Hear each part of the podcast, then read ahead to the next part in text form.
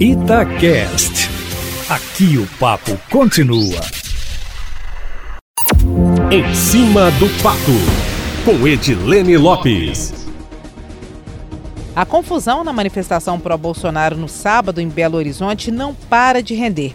E agora chegou ao Diretório Nacional do Partido Novo, que pode punir o deputado Bartô, aqui de Minas Gerais. Durante o protesto, o morador de um prédio na Avenida Afonso Pena foi preso, apontado por manifestantes como sendo responsável por arremessar um ovo em quem participava da manifestação. A prisão, sem prova técnica, sem um vídeo, por exemplo, comprovando que o rapaz teria arremessado o ovo, gerou questionamentos. Outro ponto da polêmica é o fato de ele ter sido preso dentro de casa e sem mandado judicial. A prisão foi apontada como arbitrária por colegas do rapaz, entidades de direitos humanos e o Ministério Público vai investigar o caso. O deputado estadual petista Cristiano Silveira e o federal Rogério Correia apresentaram requerimentos nas casas legislativas, nas comissões de direitos humanos, solicitando audiência pública e pedidos de informações a autoridades, como a Polícia Militar, por exemplo, o deputado Bartô, que estava no protesto e é uma das testemunhas contra o rapaz, chegou a entrar no prédio e acompanhou o ocorrido.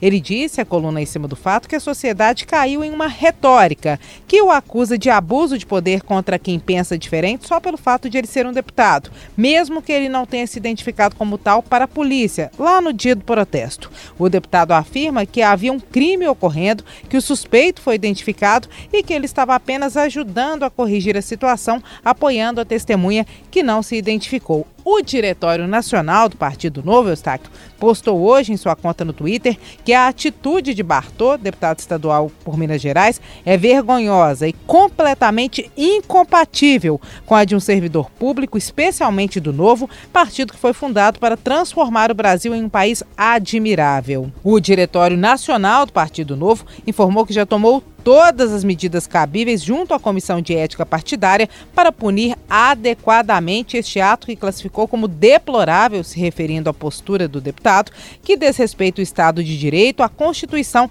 e o Estatuto do Partido Novo, de acordo com a legenda. O conteúdo também foi enviado em nota para a coluna em cima do fato. A legenda ao Partido Novo não respondeu se irá expulsar o parlamentar mineiro. Nos bastidores, Eustáquio, aliados e críticos de Bartô acreditam que essa seja uma possibilidade.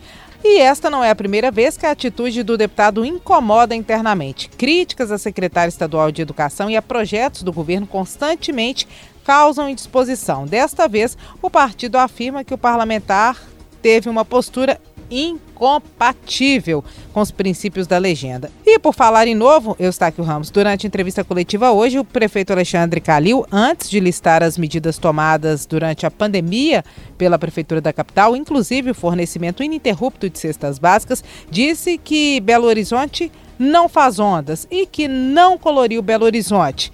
E listou os resultados. A fala foi uma alfinetada, uma clara referência, Eustáquio Ramos, ao programa Minas Consciente, que tem diversas ondas, onda roxa, onda vermelha, onda verde e onda amarela. E por falar em Zema, para fechar, hoje ele esteve em agenda na UFMG, Universidade Federal de Minas Gerais, com o ministro da Educação Milton Ribeiro, inaugurando um anexo do Departamento de Química na universidade. Sempre próximo do governo federal, Zema tuitou depois do encontro que pediu a aceleração do início da vacinação dos professores. Oremos, né, Eustáquio Ramos, para ver se a vacina sai para todo mundo, porque do jeito que está ninguém está aguentando. É isso, meu amigo. Amanhã eu volto, sempre em primeira mão e em cima do fato.